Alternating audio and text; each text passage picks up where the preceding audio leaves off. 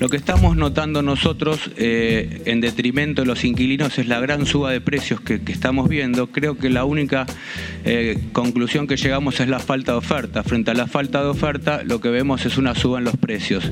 ¿Y por qué creen que hay una falta de oferta?